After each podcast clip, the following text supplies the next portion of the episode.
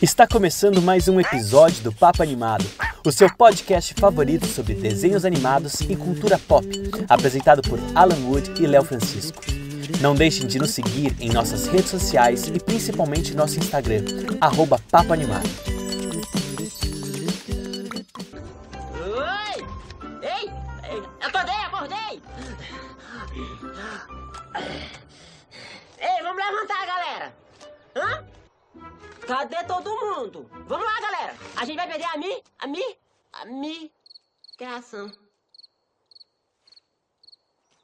Foram embora sem mim. Fazem isso todo ano. Por quê? Será que ninguém gosta de mim? Será que ninguém se importa com a preguiça City?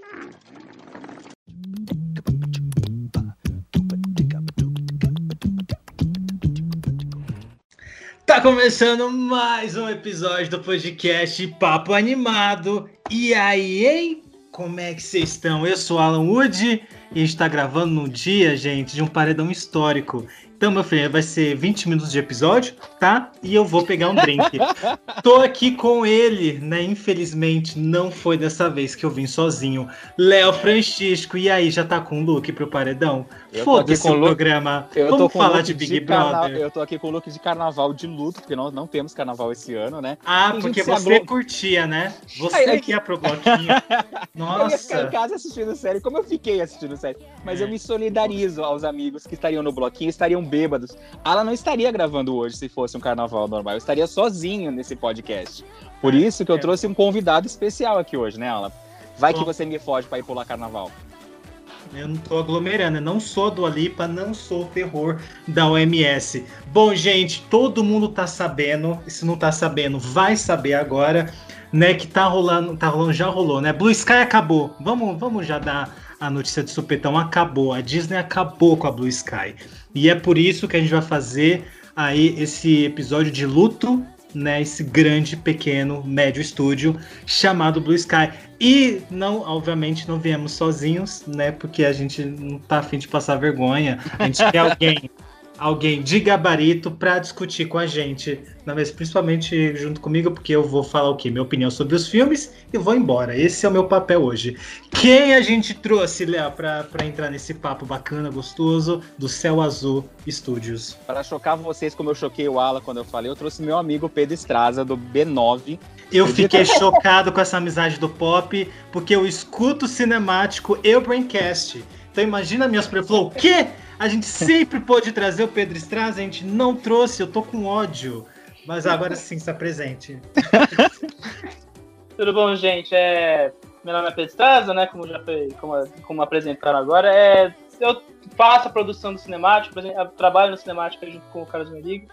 Também participo ocasionalmente do Braincast, apesar do entusiasmo do Alan aí, a gente nem, nem tantas vezes aparece. Mas estamos aí, né? Gravando todo dia e também amargurados aí com esse, com esse fim tão prematuro, né? Era esperado, mas né, foi veio de, veio de surpresa pra gente aí semana passada, porque até tinha passado o corte da, da Fox, né? Teve todo esse momento dos caras de- tirando todos os estúdios deles e parecia que a Blue Sky ia sobreviver e não foi bem essa história, né?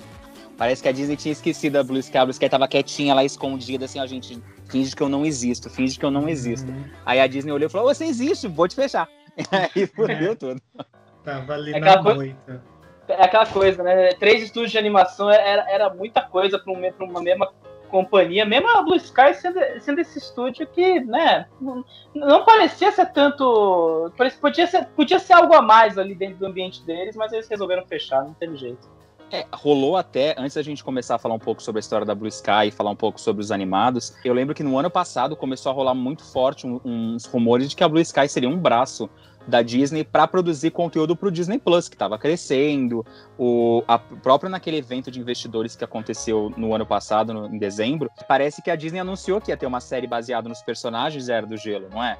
Não, está tendo, esse é o problema. A, a, a- linha drástica e é, traumatizante de toda essa notícia é que eles falaram, ó, apesar de todo. Apesar de ter filme sendo cancelado e a equipe sendo demitida, eles tendo que organizar e tentando salvar o máximo de gente, essa série derivada de Era do Gelo continua produzindo normalmente. assim. Então, você é, é, fica a pergunta, né? Os caras compraram realmente o estúdio só pelas propriedades criativas e era do gelo, que é essa propriedade criativa que já está esgotada já há um tempo, né? Uns, uns, cinco anos, pelo menos. Mas querendo ou não, ainda é uma, ainda é uma franquia que arrecadou muita grana para Blue Sky na época que ela era da Fox.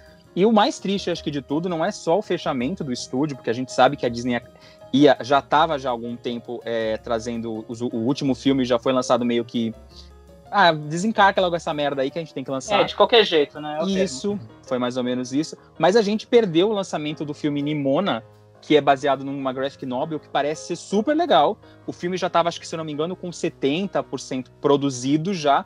Faltavam só 10 meses para o filme ser finalizado. Ele estava previsto para chegar nos cinemas em janeiro do ano que vem. E o filme foi jogado inteiro no lixo, né? É, foi o Nimoya e o Foster também, que a gente. O, eu tava pesquisando mais cedo para a produção do cinemático e o Saldanha estava envolvido na produção de outro projeto de animação dentro do Sky, só que estava mais cedo, né? Porque devia ser para 2022, 2023, alguma coisa assim, né? Então, cara, de novo, é triste, né? Porque era realmente um estúdio que parecia que ia sobreviver e eu acho que de alguma forma teve a, a pandemia, claro, afeta as contas, os caras perderam, tomaram rumo por causa do fechamento dos parques, mas é, é, o tipo de decisão que não faz sentido ali pro. Pra, de, dado o cenário das coisas, sabe? Tipo, parecia realmente que a Blue Sky ia sobreviver a esse corte aí, mas não era para ser, aparentemente. Então vamos soltar a vinheta, né, Alan? Pra gente começar a falar um pouco sobre a história da Blue Sky. Ah, então solta a vinheta. Ah, o que, que será que vai vir, hein, galera?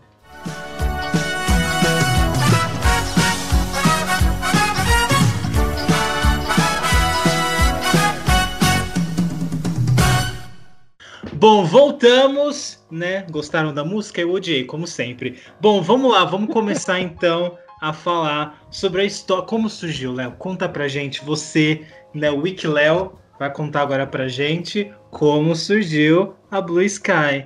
Ai, tá com, tá com o Wikipedia aberto? Tô, acabei de digitar aqui o Wikipedia, já joguei Blue Sky Studios e vamos começar as informações. Ah, a Blue Sky tem a minha idade, eu fiquei chocado, eu não sabia disso. Ela foi fundada 52 em anos? Quase isso, quase isso. Ela foi fundada em fevereiro de 1987, há 34 anos atrás. Ele é um estúdio, uma empresa especializada em tecnologia CGI, né, foi é, de computador, e ela fica localizada na costa leste americana, no Greenwich, em Connecticut. E ah, a Blue você Sky. essa informação para a gente poder visitar, né? Entendi. Ó, é pra... não pode mais, você tem até abril para ir lá visitar. Informações relevantes. Eles vão, eles vão fechar. E é, os artistas que trabalharam naquele filme da Disney, o Tron, uma Odisseia Eletrônica, de 82, é, se uniram e provavelmente deve ter sido esses artistas que fizeram os efeitos especiais do filme, é, se reuniram para montar um estúdio e durante a década de 80 e 90 esse estúdio estava produzindo efeitos especiais para alguns filmes, até aquele filme da Mosca, que agora me fugiu o nome, foi feito. A Mosca é o nome. Não, foi a Mosca. o filme da Mosca. É a Mosca o nome do filme, não é? Peraí, peraí. Não sei se é o nome. Deu, tá dando um Google aí, galera. Alexa, Tô dando é esse o... porque eu não me lembro o nome do filme. Alexa, é, o filme é esse mesmo, A Mosca? Conta pra gente. Não, não é Mosca, eu errei o inseto é o Joe e as Baratas. Foram produzidos pelos artistas da. Tudo! Da Olha, já gostei. Eu amava Viu? esse filme. E eles faziam efeitos especiais e produziam comerciais de televisão e animação. Mas foi na década de 90 que o estúdio começou a, a trabalhar com curtas-metragens e longa-metragens, né, Alan? Com certeza. Você quer que eu continue? O documento Por não abriu favor. aqui ainda. o documento não abriu e eu não vou continuar. Você vai sozinho até o documento. Pedro, você tem alguma coisa que você quer? Você pesquisou alguma coisa sobre a história? Você quer falar? Ou... Você então, tem, o Joey acho... Baratas? Não, o Joey Baratas eu não, eu não tive a oportunidade. Mas Nossa, o, o, Tron, o Tron eu tive essa descoberta aí, eu, depois, na época que, na, na hora que fechou, anunciaram o fechamento da Blue Sky, eu, eu fui atrás para entender qual era a origem, e aí eu fiquei surpreso de ver que é um estúdio que já existia como uma produtora de efeitos visuais e que eram os caras que fizeram os efeitos visuais do Tron, né? Que, é, querendo ou não, foi, foi eternizado por aqueles efeitos visuais que, embora a gente ache né, completamente tosco ali, pra época era uma coisa meio é, ousada até demais, né? Era, era um filme que se passava mais de 80% no, no digital ali, então é, eu não, não, tinha essa noção de que os caras tinham trabalhado nesses visuais e depois disso eles resolveram formar um estúdio. Enfim, a história é interessante do estúdio, né? Eles não não foi que. É, é, meio um rolê meio Pixar até, né? Os caras Sim. vieram de outra área, se formaram e aí criaram o estúdio e foram evoluindo aos poucos, né? E para quem quiser assistir o filme Tron, ele é um filme da Disney, tá disponível no Disney Plus, então é um filme que eu acho que vale a pena você assistir. Tem que ter paciência, porque ele é um filme da década de 80, ele é lento, os efeitos comparados com os de hoje em dia, como o Pedro falou, são bem toscos, mas é legal para você ver como que a, a, a tecnologia estava evoluindo naquela época. Eu acho um, um filme bem legal de você assistir para conhecer um pouco a tecnologia naquela época. É, vale, até, vai até ver, os filmes da Disney nos 80 são uma parada assim, é, para muita gente era uma parada de horrores, mas assim, são, são uns filmes muito fora da casa, né? Dessa época que é o Buraco Negro, o Retorno a Oz também, né? Todos esses filmes que não tinham era a Disney tentando forçar de volta uma fórmula com uma galera que claramente não queria fazer a fórmula da Disney ali. Sim. Então, engraçado. E aí todo, todo mundo deve, deve, estar se perguntando, e aí, quando é que começou, né, a produzir as animações? Né, bom, em 1995, olha só, um brasileiro, né, Brasil tá, tá em tudo que é lugar, Carlos Saldanha passou a trabalhar na empresa, né, ele que é o diretor, produtor, animador, e eu não sabia que ele é dublador, o que, que ele já dublou? Você tem essa dublou, informação, Léo? Eu tenho essa informação. Essa info, você, você trouxe essa info? essa eu trouxe, eu pesquisei também, porque eu falei, alguém pode perguntar isso. É, ele dublou eu. os. De, aqueles, lembra naquele, acho que se não me engano, eu era do Gelo 3, que o Cid ele adota três ovos de dinossauro e ele é a ele... voz daqueles três dinossauros que ficam falando mamãe pro Cid. Ah, ele falava. Então é isso, né? Não tinha ninguém. Eles não queriam pagar mais alguém para falar mamãe no filme, pagaram e colocaram ele como dublador. Eu vou colocar tudo minha, minhas participação no currículo. Se eu fizer meia, meia vírgula, vou falar que eu sou também. Bom, ele foi o co-diretor de Era do Gelo, que foi lançado aí em 2002 e que no Brasil, meu filho, parece que foi lançado ontem, porque quando passa esse filme, quando lança um filme, o Brasil ama, né? A gente até comentou no nosso último episódio, último episódio? No episódio do Bib de Bobcast, né, sobre Toy Story, que na Era do Gelo é um grande sucesso aqui no Brasil, né? Já queria comentar, vocês assistiram? Então eu acho que já acompanhou o nascimento, né? Porque eu, eu tinha o VHS da Era do Gelo, olha só. Vocês curtiam ou não? o que é a Era do Gelo? Eu lembro da minha história de como eu fui assistir a Era do Gelo no cinema. E senta que lá, lá vem, vem a história. a história com 502 detalhes. Não, não, eu vou dar uma resumida que, que tem bastante coisa pra gente falar hoje aqui no programa. Eu lembro que na época do lançamento, a, Era do Gelo foi lançada alguns me algumas semanas antes do Peter Pan 2, é, o Retorno pra Terra do Nunca. Nossa. E eu fiquei sabendo que o trailer estava copiado na, junto com a Era do Gelo. Então eu fui assistir a Era do Gelo porque era um desenho animado, mas eu não estava com tanta vontade de ver Era do Gelo. Naquela época a gente não tinha internet como temos hoje, que a gente pode ver os trailers à vontade. Então um amigo meu me falou: Olha, tá passando o trailer do filme Peter Pan na sessão da Era do Gelo. E aí eu comprei o ingresso e fui assistir o filme pra assistir o trailer. Nossa, que criança insuportável. que criança insuportável. Ai, gente, alguém muta o Léo. Vou continuar aqui, tá bom? Vamos esquecer essa história, né? Bom, teve a Era do Gelo em 2002 e Robôs em 2005, que eu tenho uma história, mas não vou contar agora, até porque agora eu fiquei até com vergonha de contar uma história. Imagina se alguém compara com a do Léo, né? Bom, e ele também é... Nossa, ele dirigiu tudo, assim, né? Dirigiu a Era do Gelo 2 em 2006, a Era do Gelo 3, porque aí, filho, engatou. Aí entrou, meu filho, num limbo.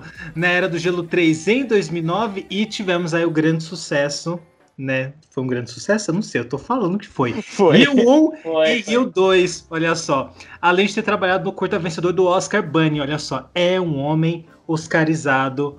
Carlos Saldanha, não é mesmo? E vale lembrar o... que seu último trabalho na Blue Sky foi a animação O Touro Ferdinando, que foi a adaptação do livro e daquele famoso curta da Disney de antigamente do, das Sinfonias Ingênuas.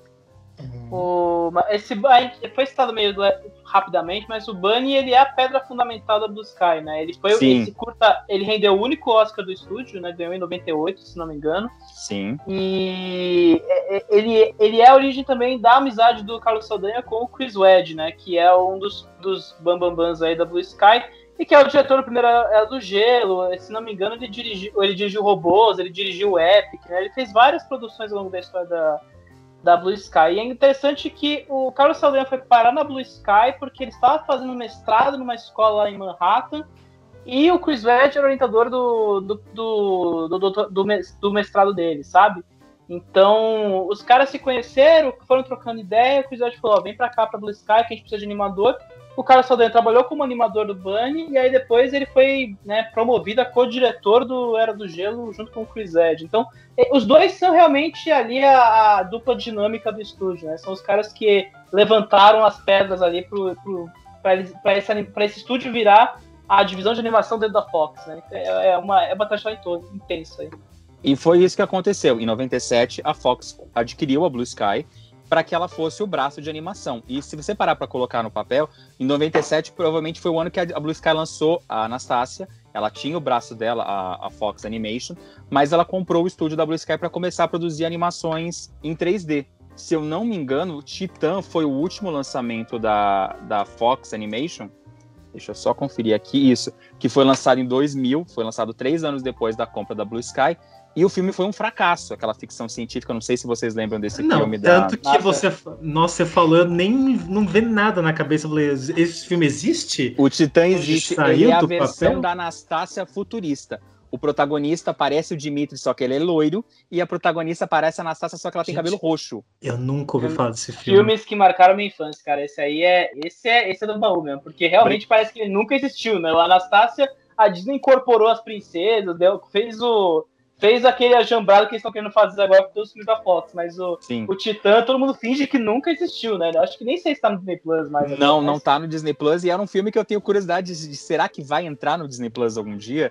Porque ele não é um, ele não é um filme bom, mas também não é um filme horroroso. Se lembrarem dele, talvez, né? Se um dia, né? Olha, se Buraco Negro e Retorno ao estão no Disney Plus, acho que é questão de tempo, cara. É que os caras são lentos, né? Na, na edição de catálogo, mas eles devem com certeza entrar em algum momento, não é possível. E como a gente estava falando, em 2002, a Blue Sky lançou seu primeiro filme. É, como eu falei, a, a, Fox fechou o departamento dela de animação, ficou só com a Blue Sky. Eles produziram e lançaram Era do Gelo 1 em 2002, é, que deu um, um resultado muito bom. Ele não foi tão bem quanto as outras, mas tipo, ele foi muito bem além da média. Nesses 34 anos, a Blue Sky lançou 13 animados, sendo que o último foi um espião animal. Ela ganhou um Oscar, como o Pedro falou, que foi o Oscar pelo curta Bunny em 98. E ela tem ao todo 10 curtas de animação que você pode não lembrar, mas a maioria deles é sobre a Era do Gelo. Tem o, o Bunny, que é o mais famoso, e tem um também que agora que eu tava pesquisando, eu vi que tem até curta sobre a tia do robôs lá, aquela tia bunduda, que ficava batendo a bunda em tudo, mas eu não me lembro que curta é esse. Eu não consegui tu... achar ele para assistir. Extra de DVD, né? Não, não tem como. é, então, eles lançaram muitos curtas de DVD para poder colocar como extra. É, se eu não me engano, teve mais um original que era de um unicórnio, alguma coisa que tinha a ver com unicórnio também, que eu não lembro muito sobre ele. Mas a grande maioria dos curtas da Blue Sky eram curtas trazendo o Scrap, o Seed, que estavam presentes no DVD e que infelizmente até agora nenhum.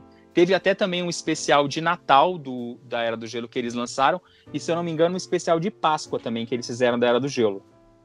É, eles assim, pegou a era do gelo, meu filho, né? Saturou até não poder mais. E vão saturar mais, hein, galera? Fica atento. Né? Até o final do episódio a gente fala o porquê, né? Inclusive, né, por falar de saturar, em 2013, né, o personagem Scratch, né, aquele. O que, que é aquele bicho? É um esquilo. Um, um esquilo, aquele esquilo, esquilo né, pré-histórico, virou aí né, o grande mascote do estúdio, que irritava às vezes um pouco. Em 2019, olha só, aqui no roteiro estava 2109, bem no futuro, galera. Mas aqui eu conto, corrija para vocês, é 2019. A Walt Disney né, comprou, né, comprou a Fox, né, e aí veio junto, né, é bom que no roteiro tá aqui. A Blue Sky veio junto com a Silva, tipo, tava lá. Basicamente é isso. O roteiro tava ali, não tinha o que desfazer, né? Olha só. Em fevereiro de 2021 foi anunciado o fim do estúdio pelo site Linha Morta, também conhecido como Deadline, né? E aí a gente tem que falar sobre a animação Nimona, né mesmo? Que estava aí sendo produzida, né? Tava, né, o Léo já tinha comentado, não sei se estava no ar já, mas 70% do filme já estava meio que pronto, mais do que Frozen em um ano, né? Ah, mais do que Frozen, olha só, por quê, né? Mas desistiram, né? Desistiram, foi cancelado, o filme né, faltava só 10 meses Dava para produzir outro Frozen no meio, inclusive. Né? Dava para produzir outro Frozen, mas desistiram de é Nimona. o filme, ele usaria aquela. Pelo que o pessoal tava comentando, quem chegou a ver alguma coisa da animação falou que tava muito bonito o visual, que ele lembrava muito aqueles curtas do aviãozinho de papel, o do cachorro Ai. lá que a Disney fez, que era aquela, aquele 3D imitando a animação tradicional. Eu então... vi as artes, parecia muito bonito, Nimona. O que, que, que, que mais vocês sabem de Nimona, gente? É, eu, eu, não confesso que não sabia nada, mas é, pelo que vocês estão descrevendo, é um rolê meio Peanuts Movie, né? A, a Isso. questão de você pegar o 2D e transformar para 3D sem perder a originalidade. Ou seja, eles estavam, eles estavam realmente tentando é, recomeçar dentro da Disney tocando esses projetos. E, cara, é, 10 meses, né? Eu acho que, acho que vocês falaram agora. É, é muito pouco tempo de desenvolvimento, assim. Faltava muito pouco, né? E o projeto tá quase pronto, os caras vão desligar a tomada, assim. Não faz sentido, né? Será que a Disney não, não, não pode estar tá desligando agora a produção? E parece que, pelo menos as informações dos sites estão dizendo, é que parte do, do, do, da equipe não vai ser total. Não vai ser, tem, é, eu vi nas notícias dizendo que eram mais ou menos umas 450 pessoas que seriam desligadas ou que, que poderiam ser jogadas ou para Disney ou para Pixar, para o estúdio. Não sei também se os funcionários vão aceitar, né? Por causa que a Disney e a Pixar ficam em outra parte dos Estados Unidos. Não é que tipo a gente aqui em São Paulo e o rolezinho é na Paulista, que dá para ir de boa. É, outro, ele, a gente está mudando de estado e, e, o pessoal tem que levar a família e o caramba quatro. Mas pode ser, eu acredito que a Disney, já que o filme já está tão adiantado, eu não vejo por que não, daqui a, daqui a um tempo, eles a, aproveitarem esse material e terminarem e produzirem alguma coisa para o Disney Plus. Eu não acredito que eu não acredito que ele seja um filme para jogarem no cinema, mas já que já gastou o dinheiro, por que não jogar no Disney Plus, já que provavelmente daqui a pouco vai estar tá faltando conteúdo por conta da pandemia? Ou vende, né, também, né? Tem, tem tanto estúdio aí rolando, não é, não é possível que ninguém tenha interesse em finalizar o projeto, vai estar tá quase pronto, né? Dá para ainda mais que a Disney pegou isso no meio do caminho, não gastou todo o orçamento, todo, não é ressaltar por todo o orçamento do, do projeto não me parece tão difícil assim empurrar para outra pessoa, né? De deixa os caras fechar esse projeto, pelo menos, sabe? Uhum. E eu sei que o, o Pedro tinha comentado, né, acho que antes é. da gente gravar, que tinha um outro projeto, né, que eles estavam desenvolvendo que também foi cancelado. É, então tem esse Foster aí que a gente não sabe muito detalhe, né? Eu, eu só vi por, eu vi informação por cima no MDB e realmente não parece um projeto que estava andando assim efetivamente, mas porque ele tava, né, no meio do caminho, não devia ter nada para mostrar ainda. É assim, animação geralmente demora muito para eles terem um resultado é, físico, falar, não, isso aqui é o que a gente vai mostrar, tudo mais. Tanto que a gente vê que só os grandes estúdios é que liberam o material muito à frente, né? Tipo Pixar ou Disney, né? Os, a, no caso dos caras, os caras deviam estar desenvolvendo ainda bem ali na metade, sabe? É, é, é, às vezes. Ou faz que nem, que nem Frozen, né, gente? A gente fez uma cena e liberou como teaser. O resto do filme, ah, a gente vai correr. Em três meses a gente faz, galera. Mas nem Exato. só tem isso também. A gente tem aquela coisa que a gente não vê muitas notícias da Blue Sky desde a notícia que a Disney comprou a Fox. Então, é, eu já tinha perguntado pro pessoal, logo quando rolou a compra, eu perguntei pro pessoal aqui da Fox Brasil se eles tinham informação sobre qual seria o futuro do Carlos Saldanha, pelo menos que estava tava produzindo essa animação, que era um dos grandes nomes é, da animação da Blue Sky. É, eles não sabiam informar e a gente vê hoje o, o Saldanha lançando série na, na, Netflix. Então, provavelmente, ou ele. Eu, eu não acredito que ele vai ficar na Disney. Eu acredito que ele deve agora começar a produzir coisas próprias e, e vender pra galera. Tipo, gente, tô com essa ideia aqui, quer comprar Netflix? Beleza. Globoplay, é, Disney, até a própria Disney. Não acredito, acredito até que ele possa vir a, a desenvolver algum trabalho com a Disney para o Disney Plus ou para os cinemas. Mas acho que ele não vai ficar fixo num estúdio só. É, você tocou num ponto importante, né? Será que a Netflix não tem interesse em pegar esse, esse Nimoia, assumir a produção? Porque assim, a Netflix está com esse braço de animação e eles, o, o, o, o Reed Reis já falou em reunião com acionista, né? Que o objetivo dele é bater a Disney e fazer um braço de animação forte para competir diretamente com a Disney, porque eles sabem que a Disney tem esse poder, né? A gente vê pelos 90, quase 100 milhões de assinantes que eles têm agora aí no, no Disney Plus. É, mas é isso, né? Os caras demora para fazer uma animação, né? O Caminho da Lua e o Klaus aí foi um ano de intervalo, porque, cara, não dá tempo. A Netflix tem esse lance de querer conteúdo a cada duas semanas, né? Então, não, não e a Netflix vem comprando muito conteúdo, não só é, filmes live actions, como animação. A gente tem a Netflix comprando o filme do Bob Esponja da Paramount, que era um filme de cinema. A gente teve recentemente o anúncio que aquela animação Conectados da, da Sony Animation foi pois é. comprada é. pela Netflix e essa semana saiu que o My Little Pony da Paramount foi comprado pela Netflix. Então ele não vai mais ser lançado nos cinemas o filme novo do My Little Pony e ele vai direto para a Netflix ainda esse ano. Então a gente vê que a Netflix está de olho eu não sei se vocês repararam, mudando um pouco de assunto, mas falando ainda sobre isso, a Sony divulgou o calendário atualizado dos lançamentos de cinema desse ano. O Conectados, que era um dos filmes, é, não tá mais, foi por ter sido comprado pela Netflix, mas aquela animação vivo com as músicas do Lin-Manuel Miranda, ele não está mais no calendário de lançamentos da Sony desse ano, de aqui do Brasil. Então, eu não sei se eles vão jogar a animação pro ano que vem, por ter acontecido alguma coisa ou por conta da pandemia, ou se também não é mais alguma animação que a Netflix comprou e que ainda não foi divulgada. É, cara, é, é, é, a Sony e a Paramount estão nessa posição escala porque como eles não têm uma plataforma, né, eles viraram essa coisa de... É, é horrível dizer o termo conteúdo, né, mas eles viraram fabriquinhos de conteúdo que fica nessa coisa, ó, se não vai pro cinema tem que oferecer para alguém. É, cinema, e eles precisam de, também dinheiro, de verba né? para poder pagar o, os boletos no final do mês, né? Exato. Porque só tá a, Paramount só, a Paramount só falta vender Top Gun, né, cara, nessa altura do campeonato, assim. Eles venderam até Príncipe Nova York 2, que era meio que essa garantia de sucesso dos cinemas, então... Ah, e você acha que o filme ia fazer sucesso? Cara, vamos ver a Netflix, vamos ver a Amazon, né? Agora eles vão botar todo o dinheiro aí pra março, tem que ver se vai dar dinheiro, mas assim, você vê que a Paramount tá, tá, tá pagando as contas com essas vendas ultimamente Sim. aí. Você vê que eles não eles não estão fechando nada, estão conseguindo se manter equilibrado, né? Mas tá começando a sobrar só os grandes, né? Tá começando a sobrar só Sim. o Top Gun, é impossível, não tem mais E, o, e o, o, o Lugar Silêncio 2 que eles mantêm no calendário e não vende de jeito nenhum. É, a única coisa que eles têm na manga, né, que, que é uma, meio que uma garantia de sucesso, porque se bem que assim, será que ainda continua com hype? Antes estava com hype grande, será que vai continuar? Vai ter que entrar uma campanha de marketing aí depois, né, na hora de lançar. Ó, aqui no site da Sony Animation, eles estão anunciando Vivo ainda para ser lançado nos cinemas no dia 4 de junho desse ano. E também teve a animação Wish Dragon, que é uma produção Sony Animation com um estúdio chinês, que também foi vendido para Netflix e não tem previsão de lançamento, mas não. deve chegar esse ano. Não sabia que eles tinham sido vendido também para Netflix. Foi, foi. Tá, Nossa, a Netflix passou pacote. a rapa, né? Fez um pacote, ah, um combo, leva esses filmes aqui por essa grana, entendi. Ninguém quer ser Crudes 2, né, cara? Ninguém. É, que não tem previsão de lançamento e já tá por aí Nossa. estourado na pirataria loucamente. Ah, e vai, não vai se pagar, né? Porque, de novo, a animação é, um, é ainda mais é nesse modelo de produção de várias pessoas, tem várias equipes para fazer animação naquele nível de detalhe. É, é caro de fazer uma animação, né? Para esses estúdios. E, e, você não ter a garantia de retorno pode quebrar muito as pernas desses estúdios. Não, e não só isso, a animação nesse último ano de pandemia foi o único estilo de filme ou série que conseguiu continuar sendo produzido mesmo com a pandemia.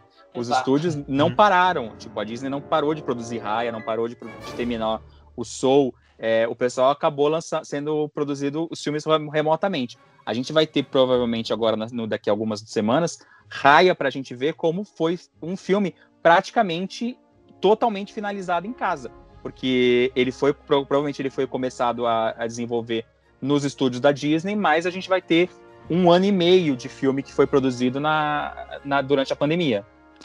Ah, é, Caminho da Lua foi o mesmo caminho, né, cara?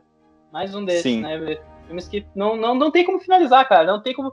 Assim, a gente. No B9 a gente entrevistou aí nos últimos meses umas duas equipes de produção aí de animação.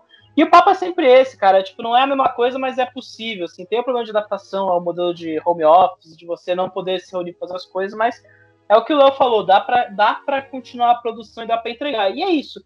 Os gastos continuam chegando, né? Os, os, caras têm que vender o negócio mesmo, no caso da Paramount e da Sony, mas eu não sei, só voltando ao Nimoy, assim, eu realmente eu, eu, vejo esse filme e falo assim, não é possível que ninguém esteja interessado em comprar esse filme, ainda mais que ele tá quase feito, cara, assim, não é... Não, e, não é parece ser muita estupidez, a gente não sabe o que tá passando na cabeça dos caras da Disney, mas parece muito estupidez você pegar um filme que tá quase pronto e você Exato. parar de produzir. Tipo, ou então eu, se, se fosse eu, vamos dizer assim, eu jogaria para Disney ou para Pixar. Pega algum estúdio. A gente até comentou um tempo atrás é, no episódio da nova do, Imperador, do Fantasia que o, a, a equipe, ou, ou, foi da nova do Imperador, que a equipe que estava trabalhando na nova do Imperador, no momento que eles decidiram meio que parar com a produção do filme durante alguns meses, eles assumiram um segmento do Fantasia de tipo, galera tá recebendo salário, vamos trabalhar. Termina essa coisa aqui, depois vocês voltam pro filme por que não terminar o filme com uma nova equipe? Ou então com esse mesmo pessoal que vai ser mantido nos estúdios. É, então é, é, esquisito. Cancelar um projeto tão avançado assim, cara, eu, eu real não entendo a, a lógica por trás disso. Assim. Ou e é então prático, o filme né? pode estar tá muito ruim, vamos dizer assim. Eles podem não estar tá achando um final para terminar o filme, que a gente já sabe mais ou menos como acontece. Tem vezes que o projeto começa super bem e você tem que descartar o projeto e você falar, ah, não conseguimos terminar, a ideia final não tá boa ainda. É. Nossa, Frozen 2 de novo. é, é, o lance do. É, é a, a, tragédia da, daquilo que eu falei, né? A tragédia é você ver a série derivada de Era do Gelo continuar, lindo, leve e solto, sem, sem nenhuma alteração, ou seja, não era um projeto da Blue Sky, os caras esvaziaram a importância do estúdio. Eles, eles pegaram a principal marca do estúdio, né? A Blue Sky, a tragédia da Blue Sky é que eles realmente apostaram tudo no Era do Gelo e assim, não conseguiram sair desse, desse eixo em nenhum momento, praticamente. Né? Eles conseguiram fazer o Rio alguma coisa ali, mas sempre tiveram que produzir Era do Gelo, porque Era do Gelo dava aquele retorno, né? O 2 e o 3 quase bateram um bilhão de dólares em bilheteria, né? Então... Se vocês forem acompanhar a filmografia da, da Blue Sky, se repara, a gente tem uma Era do Gelo, um filme original. Uma Era do Gelo, um filme original. Aí tem um, um entre uma Era do Gelo e um, entre duas Eras do Gelo, tem um Rio, que aí faz um puta sucesso, e aí o Rio vira o segundo Coringa. E aí Era do Gelo, filme original Rio 2, é, filme original Era do Gelo, e aí a gente vê que o estúdio tá meio que dançando por aí com, com os lançamentos. A gente teve dois lançamentos originais nos dois últimos, que foi o Toro Ferdinando e o Espião Animal, e teria o, o Nimona o, sendo lançado agora. Teríamos três filmes originais sem um novo Era do Gelo sendo produzido. É ah, coisa... você vê que e é três originais naquele esquema, né? O Ferdinando é uma marca, é uma marca, querendo ou não, e os caras tinham esse plano de fazer uma franquia. O Espião Animal, a, pelo que eu entendi nos papos ali, lendo a nota da deadline, que é sempre uma coisa, a gente não sabe, né? O contexto da deadline pode ser um pouco vazio às vezes, mas faz sentido, né? O Espião Animal era uma tentativa de ser uma nova franquia, né? O Peanuts era uma tentativa de ser uma nova franquia. É, é, eles, eu, acho, eu acho que esse é o problema do Blue Sky, né? Agora entrando um pouco sobre o estúdio em si. É, eles nunca tiveram, a partir do momento que eles tiveram sucesso, eles sempre estiveram atrás de uma próxima grande franquia, né? Não, e, e, e, a gente meio que sempre foi intermediado por isso. Ah, essa é a próxima tentativa de franquia do estúdio, né? Ah, o Epic vai ser a próxima tentativa de franquia do estúdio, né? E eles não conseguiram, né? Porque era do gelo, era o que estourava. O resto fazia, não fazia 200 milhões. Eu acho que né? pagava né? o boleto. Tipo, não era aquela coisa que dava dinheiro pro estúdio, mas Exato. pagava o boleto. É, o próprio Orton e o Mundo dos Kens é uma animação que poderia ter sido explorada, todas as obras do Dr. Seuss, mas a gente também só ficou no primeiro. Exato. Uhum. É engraçado, a gente, viu, a gente viu depois a animação do Grinch, né, anos depois, e a surpresa foi ver que era outro estúdio, né? Foi para outra pessoa, porque os caras não souberam aproveitar o material, não, não, não tá meio, E tá meio que indo para vários. A gente tem o, o, o Horton sendo lançado pela Blue Sky, a gente tem o, aquele outro laranja, que eu esqueci o nome dele, de bigode, o menino, o boneco baixinho, que esqueci Lorax. daquele. Oi? Lorax. Isso, tem o Lorax, que foi lançado pela Paramount, a gente teve o, o, o, Grinch sendo lançado pela Universal e tem a série de animação da Netflix, os Ovos Verdes e Presuntos. Então você vê que os personagens do Dr. Seuss não estão todos num estúdio só, os caras estão meio que vendendo para quem quer lançar. É, e é foda, né, cara? A gente vê assim, é, o Era do Gelo e Robôs ali, esse começo do estúdio acompanhou muito esse boom da animação de tridimensional, né? Teve Toy Story 95, que é a pedra primordial ali, ou Cassiopeia, se você é brasileiro e quer forçar a narrativa brasileira acima de tudo, né? eu amo! Eu amo essa fanfic, eu amo, eu adoro. Mas teve, teve esse boom em 95, aí os estúdios começaram a investir, né? O próprio Léo falou, né? A, a Fox fechou o braço de animação ali, bidimensional deles, ali, que era Anastácia, o Titã, para bancar a aposta do Sky, que era animação tridimensional, né? E todo mundo foi se desenvolvendo a partir daí a Blue Sky, nesse começo, eles tinham esse lance de criatividade, né? Eu, eu, eu, depois do convite do programa aqui, eu fui rever o Robôs, né? Que era um filme que eu via há séculos, né? E, e, e, tinha esse lance, sabe? Da, da originalidade, de fazer uma coisa criativa acima de tudo. Aí depois disso, a Blue Sky, cara, foi entrando na maquininha de produção ali, né, cara? Aí foi, é o que o Léo falou, era do gelo, original, era do gelo, original. Aí Rio, era do gelo, original. Rio, era do gelo, original. os, cara, os caras foram se quebrando, né? Eles, foram, eles não conseguiram arranjar um, um norte, aí ficou uma coisa meio comércio mesmo, né? Vamos tentar é. fazer dinheiro. E não só isso, você vê que, por exemplo, enquanto a Pixar está produzindo vários curtas é, de animação pro Disney Plus, ou produzia para ser exibido antes dos longas no cinema, a Blue Sky só produzia curta da Era do Gelo, que era tipo, eu vou colocar o curta da Era do Gelo. E, e, era bem isso, tipo, a gente lançou a Era do Gelo 3, no ano seguinte tem Rio, e junto com o Rio tem um curta da Era do Gelo. Aí no ano seguinte Era do Gelo 4. No ano seguinte, Reino Escondido com um curta da Era do Gelo. Aí você fala, gente, não precisa todos os filmes ter alguma coisa da Era do Gelo. Eu, eu, eu senti um pouco o que a, o que tá acontecendo hoje com a Illumination da Universal, que ela tem que socar Minions em tudo que ela consegue, tipo, eu vou lançar um filme tem que ter um personagem vestido de Minions. Ou então, antes do filme original, tem que ter um curto dos Minions, porque é para isso que as pessoas vão ao cinema.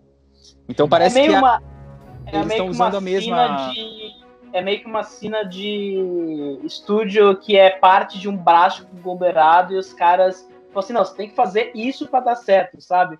Então parece que os caras não têm espaço. Nesse caso é a Fox, ainda mais sendo o Rupert Murdoch, que é aquela gracinha de pessoa ali no, no comando da empresa, é, parece realmente que os caras eles foram cortados ali e falam assim, ó, produz Era do Gelo porque eu tô dando dinheiro. Né? Tanto que você tem, né? O Rio e o Era do Gelo 4 tem esses dois é, Scratch Continental Crack Up que são prelúdios pro 4, né? Então, Sim. é foda, cara.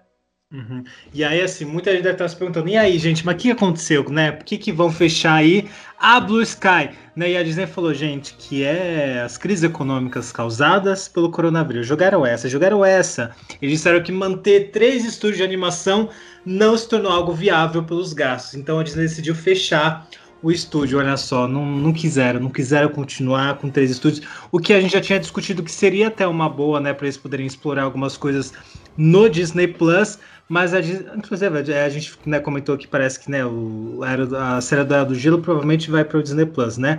Mas também a própria Disney tem essas coisas de, por exemplo, pegar a série de Monstros S.A., não tá, não vai ser produzido pela Pixar, vai ser produzido pela Disney.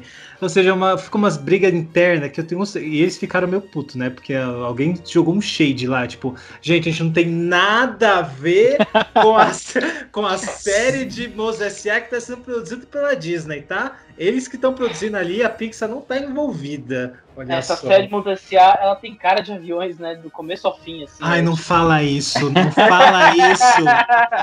Que, nossa, que tenebroso que seria. E querendo ou não, não é nem a Disney que tá produzindo, porque a Disney, ela tá, e pelo que eu entendi, é o mesmo estúdio do Helena de Avalor, que tá produzindo a série do Monstros. Assistiu, meu Só filho, que né? é, é um estúdio canadense que a Disney paga pros caras fazerem é. animação. É, não é a Disney que está fazendo, ela tá pagando para um estúdio, tipo, gente, preciso disso, produz aí, manda para mim que tá tudo de boa.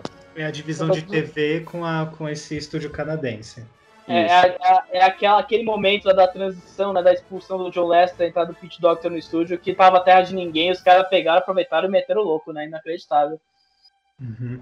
Bom, então vamos rapidamente aí passar pelo catálogo né, esse grande catálogo, né, galera, de 10 filmes, de 13 14, filmes. 14, 14. 14. É, olha só, subiu um, hein, galera?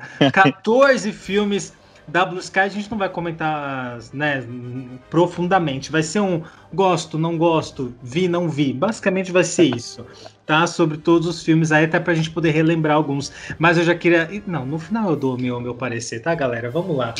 2002, a Era do Gelo, que eu já tinha comentado que para mim é muito marcante, porque eu tinha um VHS, e porque é Márcio Garcia, galera, dublando Diego, não é mesmo? Que me fez já desde pequeno falar, acho, não, acho que não só sou gay, como deve ter alguma coisa com animais, porque eu tô achando esse, esse tigre atraente, como que muito pode, sedutor, Márcio né? Garcia? Pois é, acabou comigo nesse filme. Bom, o Léo já comentou. Ah, foi você que comentou? Que a... Comentei a minha história, mas eu gosto de Era é... do Gelo. Eu acho que não é o melhor Bom. da franquia, mas curto bastante. O 1 não é o melhor da franquia? Não, não acho. O 1 não, tá não é o melhor? Você é o único que. Bom, tá bom. E vou, então, né? Pe... Silenciei o Léo Gá. Pedro Pistraza. conta pra gente sua história com a Era do Gelo. Aqueles. Cara, Era do Gelo, né? É, é duro porque em 2002 eu tinha 7 anos de idade, né? Sou, eu sou sempre o eterno jovem da, da, das rodas de conversa, mas era, era isso, sabe? E eu, Você tinha quantos sou... anos, Alan? Eu quero ver se agora tem mais uma pessoa nova, se eu trouxe mais um novinho aí.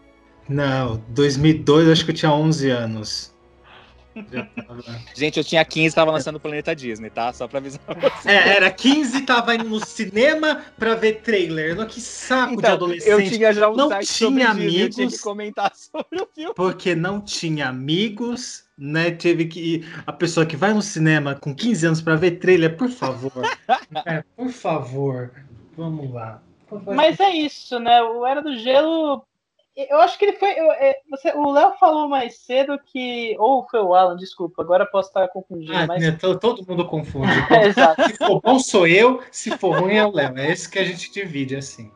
Mas vocês estavam falando, né, que o Era do Gelo, ele é esse fenômeno brasileiro, né? Porque primeiro tem esse lance, né? Desde o primeiro filme tem essa, essa aura. É, Era do Gelo, o filme que tem um brasileiro na, na, na direção, se aquela acepção errônea, né? Porque, de novo, era, era tudo para vender o filme, né?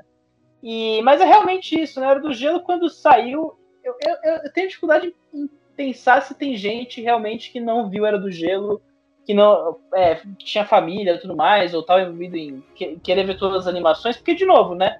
Esse, essa época a animação estava explodindo com tudo, né? Voltou o boom das animações.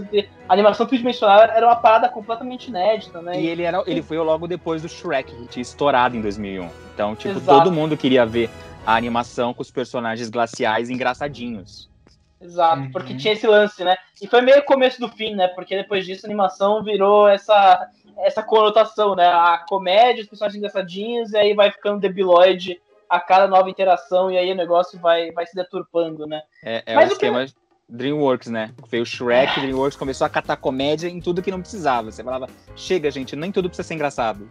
Exato, aí virou referência à indústria e fudeu, né, cara? Vai 300 animações que te tratam como retardado por duas horas ali para você ficar paradinho na sessão, né? Uhum. Mas o primeiro do gelo, cara, assim, eu não tive tempo de rever o filme pra gravação de hoje, mas é esse filme que, assim, a memória é boa, mas você não tem tanta vontade de rever o filme em si, né? Eu tenho, eu tenho um pouco essa sensação, pelo menos. É, e talvez se repita um pouco ao longo da Blue Sky, mas o Era do Gelo, ele tem essa memória afetiva, ainda mais que, pô, vi, vi na infância, o filme tem toda essa relação de, de nostalgia pela, e de sensação de infância de um filme desse, né? Mas a história era legal, né? Você tinha os personagens todos isolados e a moral era bonitinha, né? Eles formaram uma família para salvar a criança humana, entregar ela pra tribo, passar todos os perigos, enfim. É, é, é, uma. Tem esse lance, né? Tem essa. Era uma, um filme de boas intenções, mas pelo menos. É. Em 2005, a gente teve o grande clássico do meu coração, que é Robôs, que durante um bom tempo, né, antes de eu, de eu, de eu, eu tava, quando eu tava na transição, né, de virar, de ser um fã de Disney, de fã de Pixar, para pesquisar sobre Disney e Pixar, eu jurava que Robôs era da Pixar nessa época. Eu falei, ah, é robôs, aquele filme da Pixar, não sei o que, não sei o que. Aí quando eu fui pesquisar, eu falei, ué, gente, cadê robôs aqui? Por que, que não tá na lista da filmografia da Pixar? Porque eu acho esse filme tão legal e tão divertido. Então, eu revi ele, sei lá, uns dois anos atrás, não tão recente, hein, galera? Dois anos atrás eu revi ele, e eu lembro que eu, me, eu achei engraçadinho ele mesmo assim, assim, tipo, não. Óbvio que não me casou a mesma coisa quando eu era pequeno, mas quando eu era pequeno, já era adolescente, né? Tava com barba na cara já. Mas eu lembro que eu tinha achado divertido mesmo assim, com robôs, mas a gente jurava, jurava que era da Pixar, um negócio bizarro. E mas vocês? Ele, ele lembra, né? Ele tem essa carinha, tipo, porque, é, de novo, eu, te, eu revi o filme pra, no final de semana aí, e eu tenho essa impressão, ele foi meio que o auge da Blue Sky antes dele virar a fabriquinha fordiana de Nossa, o, né? o, o, auge no segundo filme, galera, depois decaiu.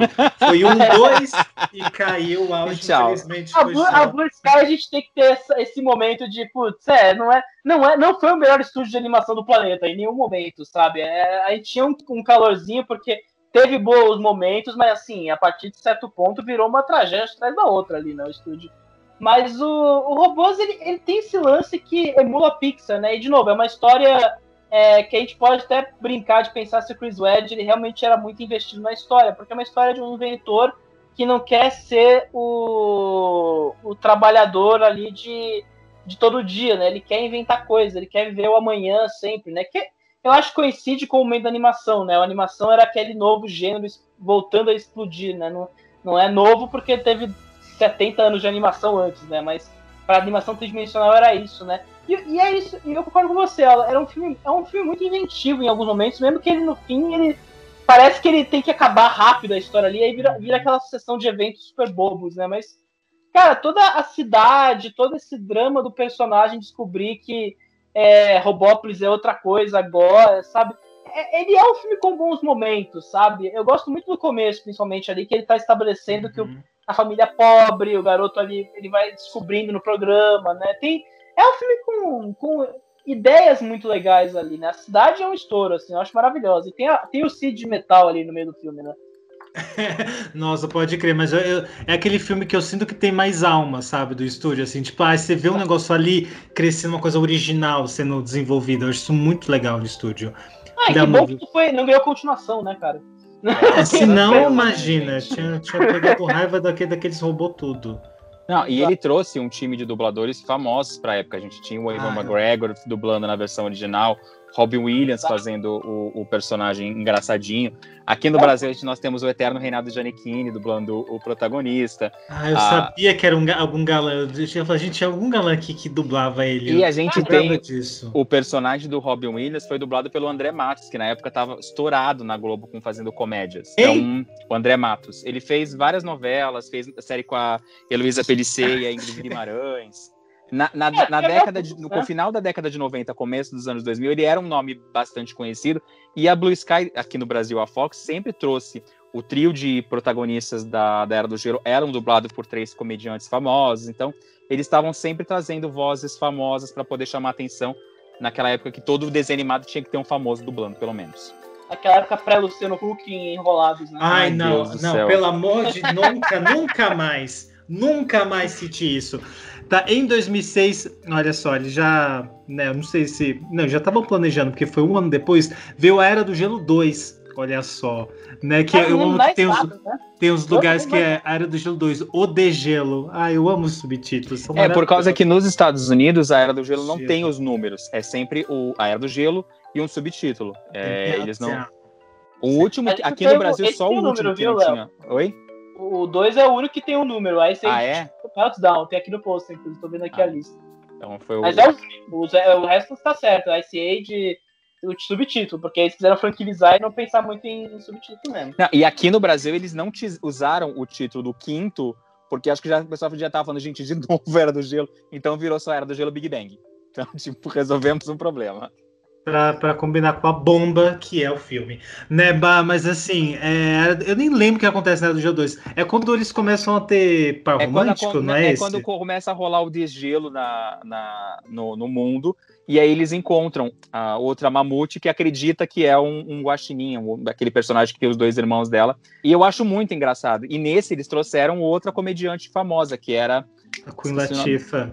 nos Estados Unidos a Queen Latifah e aqui no Brasil. Cláudia Jimenez, tá, galera? Isso mesmo que eu ia que a falar, gente Cláudia queria Gimenez. lembrar era Cláudia Jimenez, tadinha. E os outros dois dubladores famosos é o Diogo Vilela e o Tadeu Melo, que dublam o Manny e o Cid. Gente, Mas eu- o, o Era do Gelo 2, eu acho que foi realmente o começo do fim dessa franquia, né? Porque foi isso. Primeiro, eu- se eu não me engano, não falha a memória, o Era do Gelo 1 tinha esse lance de, de ter uma reta final ali. Aqueles personagens estavam em extinção, né? A gente tinha essa noção o filme inteiro, né? Aqueles personagens estavam extintos porque tinha a humanidade do lado. E a gente sabe que Mamute não existe na vida real, né? Crianças desde o começo tem isso. Então, é, o filme tinha essa questão. Aí o 2 tem o degelo, o 3 tem os dinossauros, o 4 tem mais degelo e o 5 tem o Big Bang, né? Tipo, é, você esvazia completamente a premissa da história de fim, né? O fim tá sempre acontecendo com esses personagens. Então, qual é a lógica de ver cinco filmes no final, né? Era, era o Em Busca do Vale Encan- Encantado deles, né? Quase Que tem isso. 15 filmes. Eles sempre têm que se mudar. Fala, gente, o problema são os dinossauros. Aí chega um lugar, tem que se mudar. Acho que o problema é eles, não é o lugar. Né, poxa, é o que acontecia em Era do Gelo. Bom, eu queria comentar agora que em 2008 veio Orton e o Mundo dos Ken, que como o Léo já adiantou, era o da obra do. Eu nunca, eu nunca falo esse nome. Eu Dr. nunca Seuss. lembro. Dr. Sus. Eu nunca lembro como é que é a pronúncia. Que eu, eu, eu- esse eu revi, nunca tinha visto, eu revi. E pra mim é uma grande. Eu, eu me identifiquei, né, com o atual governo que a gente tá, porque tem um grupo lá de negacionista, alguém tenta avisar que vai dar merda, ninguém ouve nada, fala, não, tá tudo bem, tá tudo certo. Vamos continuar aqui comprando leite condensado pra toda a galera. E aí acontece uma grande merda, e aí quem avisou que tem que né, lidar com a merda. Então, pra, pra mim, o filme é sobre política. Pra mim, eu peguei isso do filme tá? É, eu acho que vocês deviam assistir com um senso crítico, sabe? Assim como eu, porque pra mim, não, de verdade, eu acho que tem uma puta história super legal de que eu não vou Não. citar agora porque eu já esqueci o que eu ia falar, mas eu acho quem que Orton, sabe até o final é do um- programa eu lembro. O Orton, pra mim, é um dos meus filmes favoritos da Blue Sky. Ah, é, é? por conta disso. Tipo, ele tem bons personagens, ele tem uma boa história. E ele- o filme funciona num todo. Tipo, ele não tem enrolação é, Tem durante sim, o filme. eu dormi uns. Podia ser um pouquinho menor, podia enxugar 20 minutinhos, tirar 20 minutinhos, eu, eu tava de boa. E eu gosto muito que eles usam, tanto na versão original quanto na versão de, de- dublada em português, a- o estilo de, de contar a história dos livros do Dr. Seuss, que é com rima. Então eu acho muito legal isso. E esse filme também tem, tem umas cenas em 2D, alguma coisa, em outro. Eu acho que eu lembro que ou é esse filme ou é o Toro Ferdinando. Eu assisti os dois juntos, eu, Eu lembro agora. Um dos dois, galera, um dos dois usa. É o Ferdinando. O Ferdinando tem, tem estilo de animação 3, é, 2D. em É, algum pra quem não sabe, o filme é de um, de um elefante que ele tá ali andando. Elefante não, touro. Não, eu tô falando, eu tô falando do Orton, não tô falando Ai, do desculpa. Ferdinando. Calma, eu tô em 2008 ainda, cara. Eu tô em outro animal. É, o, um elefante tá ali andando pela selva, encontra um. O que, que é aquilo, gente? Uma É um flor. grão. Um grão em cima de uma flor e ele ouve um barulho e fala: tem algum negócio aqui. Serão vozes da minha cabeça? Não, eu estava certo. Via um mundo. Tinha um mundo num grão. E aí, se a gente pode pensar que é tipo como se fosse realmente o nosso mundo no universo. A gente é só, olha só que grande poesia. Nós somos apenas um grão nesse grande universo. Basicamente é essa premissa, ele tenta salvar esse mundo, mas ninguém acredita nele. Ninguém acredita nesse mundo. Só ele E- ouve. E nem o pessoal do mundo dos Kens acredita no prefeito, que é a única pessoa que consegue falar com o Orton. Todo mundo acha que o prefeito tá ficando louco. É, e aí tem a bancada negacionista que a gente chama de bancada do ódio, bancada da Bíblia, sei lá, ali naquele lugar, né, tentando barrar a quem tá fazendo as coisas certas. É, é um, é, previu o coronavírus aqui no O Brasil. que, que você acha do filme, Pedro? É, eu, cara, eu, tenho, eu tô com dificuldade pra lembrar do filme, eu confesso, faz muito tempo, acho que eu vi só no lançamento mesmo. Mas o que eu lembro é, eu acho que o principal pecado do filme foi que ele saiu logo depois do gato, né? Do, do Michael, do Mike Myers, né? Sim, que é horrível. E aí a galera comparou e, cara, todo mundo gostava daquele filme, e assim, que eu acho que deve ser muito pior, porque eu- esse eu erradiquei da memória num nível assim que eu não quero nem lembrar mais do filme, Eu nem mais quis saber. Nem Então, quis ver. Mas o Robin é isso, né? Ele, ele, não- ele foi meio que esquecido porque ele tinha essa comparação na época, mas assim, era o filme que tinha o Steve Carell ali, o Steve Carell tava no, no auge ali com The Office, né? Tava, tava explodindo nos Estados Unidos, então é, é, ainda era essa época que a, a, a Blue Sky tava exer- exercendo, mas, cara, eu, assim, falar, lembrar de trama, assim, eu tenho essa dificuldade, confesso, peço desculpas aí pela bancada, mas realmente foi um filme que eu lembro da infância, eu lembro da, eu lembro da, do frenesi pra fazer o- a divulgação do filme, né? Porque aquilo, criança bombardeada, ainda mais nessa época que a televisão tava cheia de propaganda, né, infantil. O filme era bombardeado a cada cinco minutos na TV ou, ou, na, ou, no, ou fora de casa, né? Como falam a publicidade de, de relógio de rua, né? Mas, enfim, é, um- é um filme que eu tenho vontade de rever, cara. E é Confesso. também, t- além do, do Steve Carell, que fazia o prefeito de Kenlândia, a gente tinha o Jim Carrey voltando a, a trabalhar com o- uma obra do Dr. Seuss. Pra quem não lembra, o Jim Carrey fez, no, no- na- ele faz a dublagem do Orton e ele fez a versão live action do Grinch, né? É, então também teve isso, né? O, o próprio Grinch era um motivo de comparação, né? Porque era isso.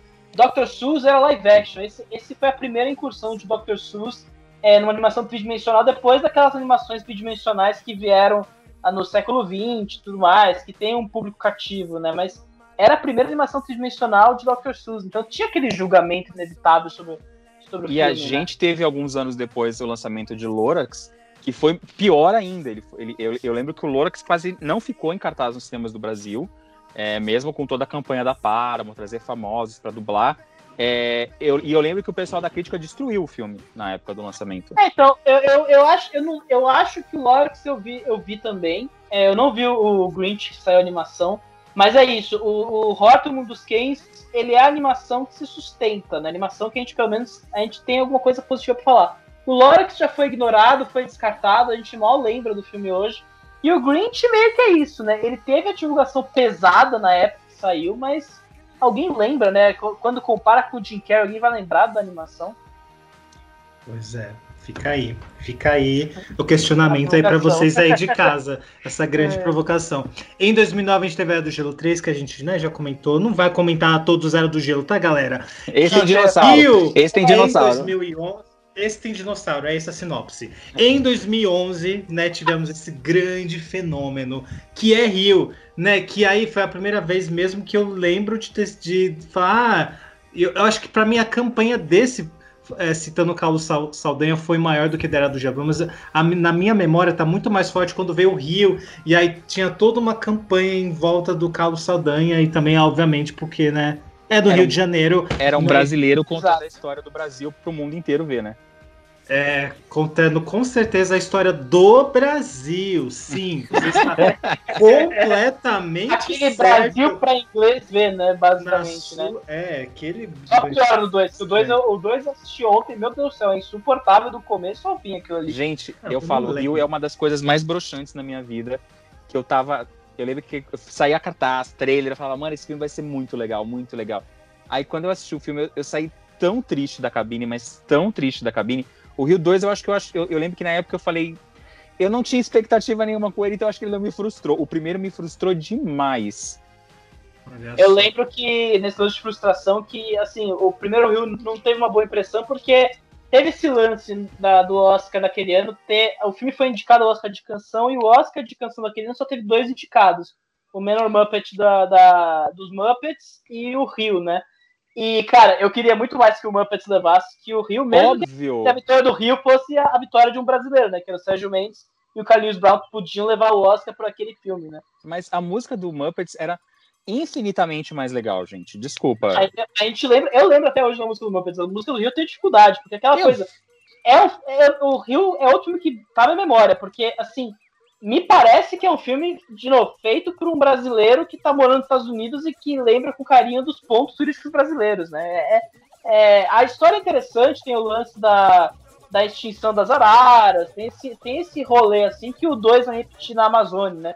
Mas fora isso, cara, é, é, meio- é- é- é esquisito, né? Ele não, ele não é um filme que tenha comportamento de um filme brasileiro, sabe? Não tem esse lance, né? É muito cartão postal. É, então, parece que é o, é o Brasil que a gente quer mostrar pro turista, e não o Brasil que a gente vive.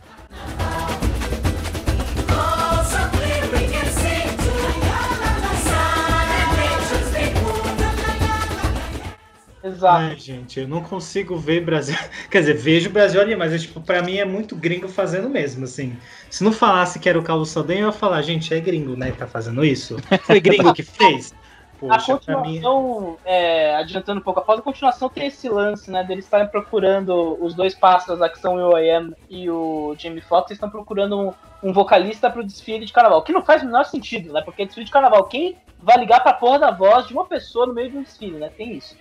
Mas aí eles vão fazer esse teste às florestas e chamam todos os bichos da floresta pra fazer o rolê. E em tese, né? Você tá vendo o filme e você fala, ah, tá no meio da floresta, então vão ser ritmos brasileiros e tudo mais.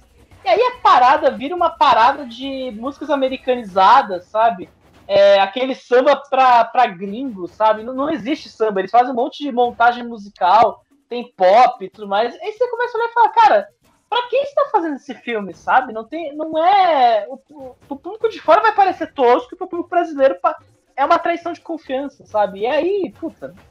Pro Ele dois não bagunça, né? Ele fica ali no meio do caminho, né? Não sabe pra onde vai. Ele quer agradar os dois e acaba agradando nenhum. É, é isso que acontece. Em 2012, a gente teve Era do Gelo 4, que a gente também não vai citar, porque a gente já citou. Todos os É. filmes são iguais. É, Vale dizer, o Era do Gelo 4 eu vi com um sobrinho meu, cara, aí, porque eu já, eu já não tava nem um pouco afim de ver o Era do Gelo. Cara, eu lembro que ele ficou, ele ficou um pouco saco cheio na sessão, assim. Ele não chegou a levantar e passear pela sala, como geralmente acontece nas sessões, né? Mas lembro que foi um sofrimento pra ele também, cara. Pra mim foi difícil terminar esse filme. E pra ele tava aquela chatice. é nesse que nasce, se eu não me engano, a filha do Manny com a Ellie. Tem a filhinha adolescente. Não, não que nasce, acho que tem a filha adolescente, alguma coisa assim. E, e aparece. Eu não lembro se é esse, mas tem algum filme da Era do Gelo que eles esquecem a existência do anterior, que é tipo. Gente, vamos fingir que nada aconteceu. Tem, pra mim, a melhor cena do filme inteiro é. Acho que é nesse. Que o Cid vai narrar o que aconteceu na última aventura. E ele fala: Nós encontramos dinossauro. Não faz sentido nenhum, mas nós encontramos dinossauro. Mas tudo bem. E aí ele continua contando a história. Eu acho que é a única cena que presta, porque o terceiro filme não faz sentido nenhum. É, e até hoje o filme é usado né, para fazer tortura no exército. Em 2013. Qual a premissa do terceiro mesmo? Eu, eu, assim, tem os dinossauros, mas qual era o lance pra descobrir os dinossauros? Eles vão, pro- eles vão parar no centro da Terra. Parece aquele outro bicho que tem uma tapa-olho no, no rosto. Ah, é verdade. Nossa senhora, esse filme é horroroso. Jesus Tipo, amado. não, não é horroroso. Vamos chegar na Era do Gelo 5, calma, gente. Vamos lá. Depois da Era do Gelo 4, fala, o que, que nós temos?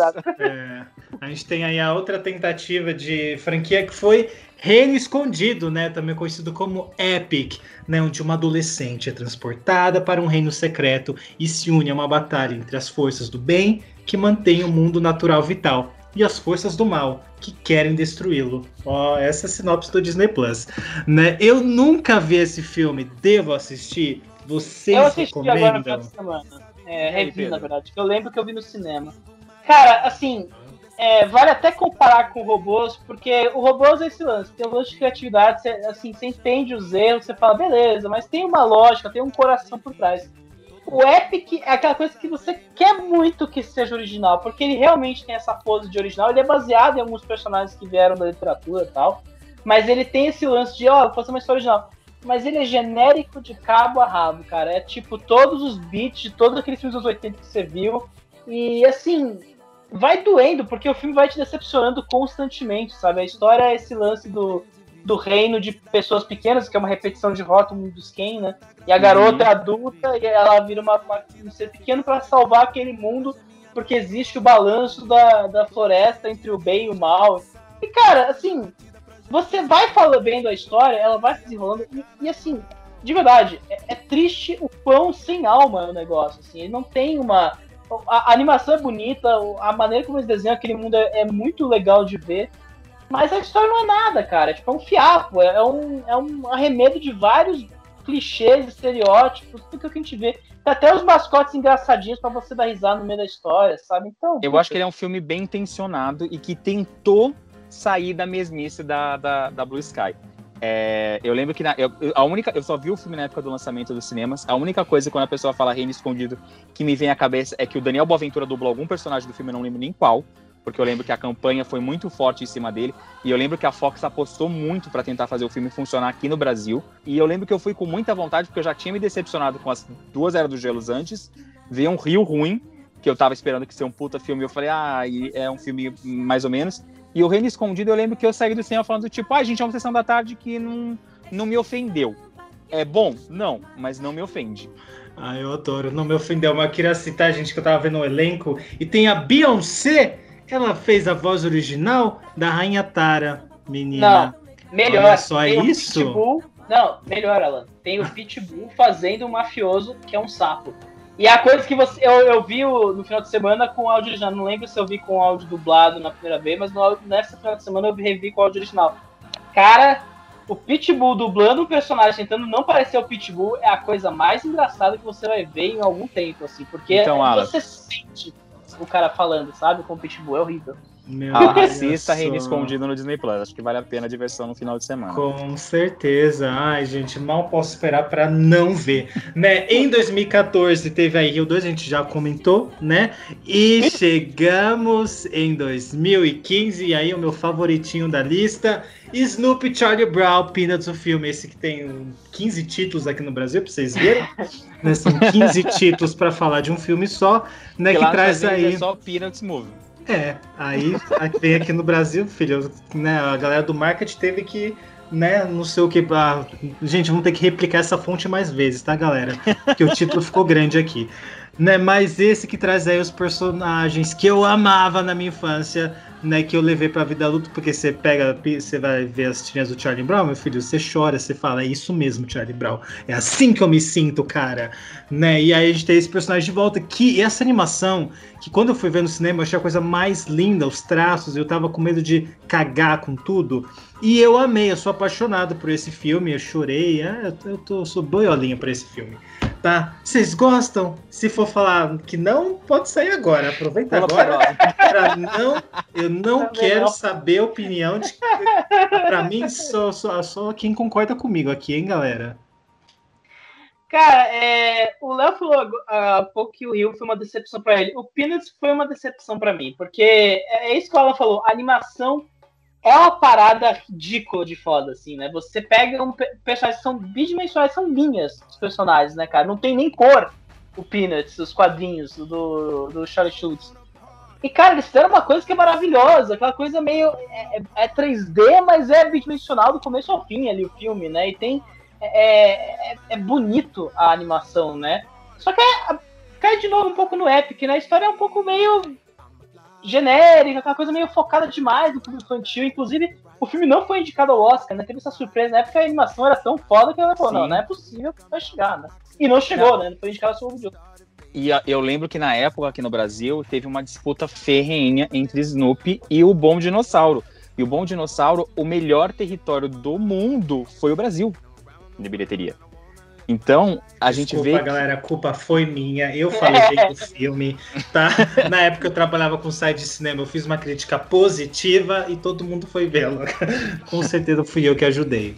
Eu gosto de Bom Dinossauro, minha defesa. Eu adoro. Eu também gosto bastante. Eu, eu gosto muito do, do visual do Snoopy, eu acho ele incrível. Mas, por exemplo, agora, e vocês me falam Snoopy, eu não consigo lembrar da história do filme, eu não lembro do que acontece no filme. É, as tirinhas. É uma, é- na verdade, eu senti que era eles apresentando esses personagens pro novo público, assim. Eu Sim, levei não, e não, mas foi exatamente isso. isso. Eu acho que eu concordo com você. E Mas pra a mim história, funcionou. Eu, eu Era lembro que eu me diverti muito no época- cinema quando eu assisti. mas Mas, hoje, de seis madeira, anos depois, eu não lembro do, do filme. Ah, A você é? Não, mas eu concordo, eu concordo com o Léo, assim, eu não lembro mais nada da história, mas eu lembro que a animação era linda, porque é isso, você vê a animação, cara, é, é esse lance, como é que os caras conseguem fazer isso e, e soar natural, sabe, entusiasmante, né, aquela coisa, como é que eles conseguiram, sabe, e, e assim, se você, se você tá mudo no filme e só vê a animação, provavelmente o filme vai ser legal de ver, mas aí você tem que ouvir a história, né, então, não funciona. Que é tudo, hein, galera? Que é tudo, não vai nada. O Pedro, vai na minha, galera. Vai assistir o Disney Plus. É não, acho que tem que bom, assistir. Eu, acho que as pessoas têm que assistir, pelo menos para prestigiar a animação, que é. Eu acho que se a gente colocar no papel de todos os 14 lançamentos da, da Blue Sky, o filme mais bonito de se ver é o Snoopy. Total. Não, é isso. É, e, e é o que, e é o que lembra um pouco a dor de ver o Nimoy ser cancelado, né? Porque Sim, se o Nimoy ia ser a mesma coisa que o, o Peanuts, ia ser um recomeço pra esse estúdio, cara. sim. Em 2016, a gente teve o lançamento, na minha opinião, do pior filme da Blue Sky, que é o- a Era do Gelo, Big Bang. Que eu lembro que eu lembro dessa história aqui, que eu saí da sessão de pré-estreia, a assessora tinha me convidado para ir assistir, ela falou: "E aí, o que, que você achou?" A chefe dela tava do lado. Eu falei: "Ah, sorri. Depois a gente conversa." Sorri. Ah, Ah, sorri. O que você achou? Tudo legal, obrigado pelo convite, que você lembrou de vir na pré-estreia. Aí Ela, não, não, quero saber sua opinião. Aí a chefe dela falou, não, ela falou, não, pode falar, ela, a minha chefe não liga. Eu falei, então, achei uma merda, no geral. Mas você não gostou de nada, nem do, do esquilinho? Eu falei, então, o esquilinho perdeu a graça no segundo filme pra mim. No 3 e no 4, e já no 5 eu já não tenho. Ele aparece e fico com raiva. Então, nada, pra mim, nada nesse filme funciona. Eu acho. A única coisa que me fez sorrir nesse filme, é, se eu não me engano, é uma cena que aparece a avó do Cid, que ela faz uma palestra que eu esbocei um sorriso. O resto eu tava falando, tipo, meu Deus do céu, por que, que eu tô perdendo minha vida aqui vendo mais um filme da Era do Gelo que não me tá trazendo nada de novo? É. É, esse Eu- lance de dar risada de uma única cena no filme, Léo, é o que eu chamo de risada do desespero. É uma coisa É, de Birds. Que você tá com o saco cheio, tá odiando tudo que tá vendo, que aí chega aquela, aquela piada infame, idiota, pra cacete, né? Nível criança de dois anos vai dar risada sobre aquilo, e você. Você se esbalda de porque você enlouquece filme, você não aguenta mais, né? Parece isso. Não, e vamos lembrar que pra estreia é sábado, 10 horas da manhã, na casa do caralho. Não é lá da minha casa que é pra estreia, é lá no JK. Eu acordei às 7 da manhã, saí de casa às 8 pra chegar lá às 9 e meia e conseguir ver o filme. Então você lembra que tem todo aquele rolê, você acordou no sábado, você confirmou que vai, aí você acorda no sábado e fala, caralho, pra que que eu confirmei ir nessa merda? E aí você vai com uma boa vontade e você fala, meu Deus, eu podia estar dormindo na minha cama até às 10 e assistir um desenho bom no- no- na, Netflix. Na época não tinha Netflix, mas eu podia ver um desenho bom no meu DVD. Não rolou. É, esse foi mais um reclamando com o Léo. Eu lembro que eu, eu assisti uma vez pra fazer a crítica e no no- quando eu coloquei o ponto final, eu deletei o filme da minha cabeça. Eu não Você lembro de nada. Graças a Deus, não. Vamos falar então agora de 2017, né? Que temos aí o Toro Ferdinando, né? Que temos aí Maísa, Maísa dublando, né? A menininha que aparece no final e no começo e no meio do filme ela desaparece, né? Mas aí eu queria comentar que esse é o grande filme que é sobre masculinidade tóxica, pra mim é isso que traz o filme. No ri não que é sério. Agora eu falei, não falei brincando, eu falei sério. né, parei, eu falei no tom de brincadeira, mas é sério. Que é sobre esse touro que não é como os demais, olha só. Ele é rebelde, ele não segue os demais. Né, tem todos aqueles, né, touros que são como os homens, que são brutos, e ele não é. Né? E ele sofre por isso, ele sofre bullying por isso. E aí ele tem uma oportunidade de fugir, sair desse ambiente tóxico e ele sai, né? E vai morar numa fazenda, vai colher flor, né? Vai fazer outras coisas, né? Essa é a história desse touro. E aí acaba na cidade e aí você veja o filme, tá, gente? Não vou ficar contando tudo aqui não. E eu adorei esse filme, tá bom? É outro filme que eu só achei um pouquinho longo demais, né? Podia cortar em uns 20 minutos. Mas é um filme que eu acho que ele se encaixa, ele é tem eu ia falar, ele tem começo, meio fim, mas isso qualquer filme tem, né? Então, que bom, né? que bom que ele tem começo, meio fim. Ah, tem uns, meu filho, que você não sabe onde está no meio, onde está o começo. Mas é, eu achei ele, eu acho ele redondinho e, e, assim eu curti. Tem uma mensagem bacana, tem um monte de personagem aleatório, como sempre, enfia personagem, né? Vai enfiando personagem, você não eu aguenta mais. aquela cabra retardada aí do a filme, cabra gente, maravilhosa. É eu acho maravilhosa. E eu gosto mesmo da mensagem, que para mim é um filme sobre, sobre masculinidade tóxica, entendeu? É sobre esse, é esse, essa é a mensagem do filme para mim, né? E você, você Pedro, Pedro Estraza, você viu esse filme? Cara, é, foi tanto uma surpresa, né? Eu acho. Porque, assim, pelo menos na minha, minha visão na época, nessa época eu tinha. Foi meio que aquele momento, né? Eu, eu tive um momento que eu falei, cara, chega, não aguento mais anima, animações, assim, as de estúdio principalmente, né? Porque foi virando, né? Essa coisa meio rasteira, né? Meio que só a animação conta a história qualquer coisa e dane-se, né? E o Toro Ferdinando tinha um pouco essa cara, né? Porque era, de novo, Blue Sky já tava vindo de muitos. É, muitos filmes que estavam frustrando ou sendo só ruins, né? Ou sendo aquela coisa meio Rio 2, Era do Gelo, né? Enfim. É, e eu vi o filme com o Oscar daquele ano, que o filme foi indicado, e eu falei, pô, legal, né? Vamos. É o único que fala, deixa eu ver isso aí pra completar a categoria.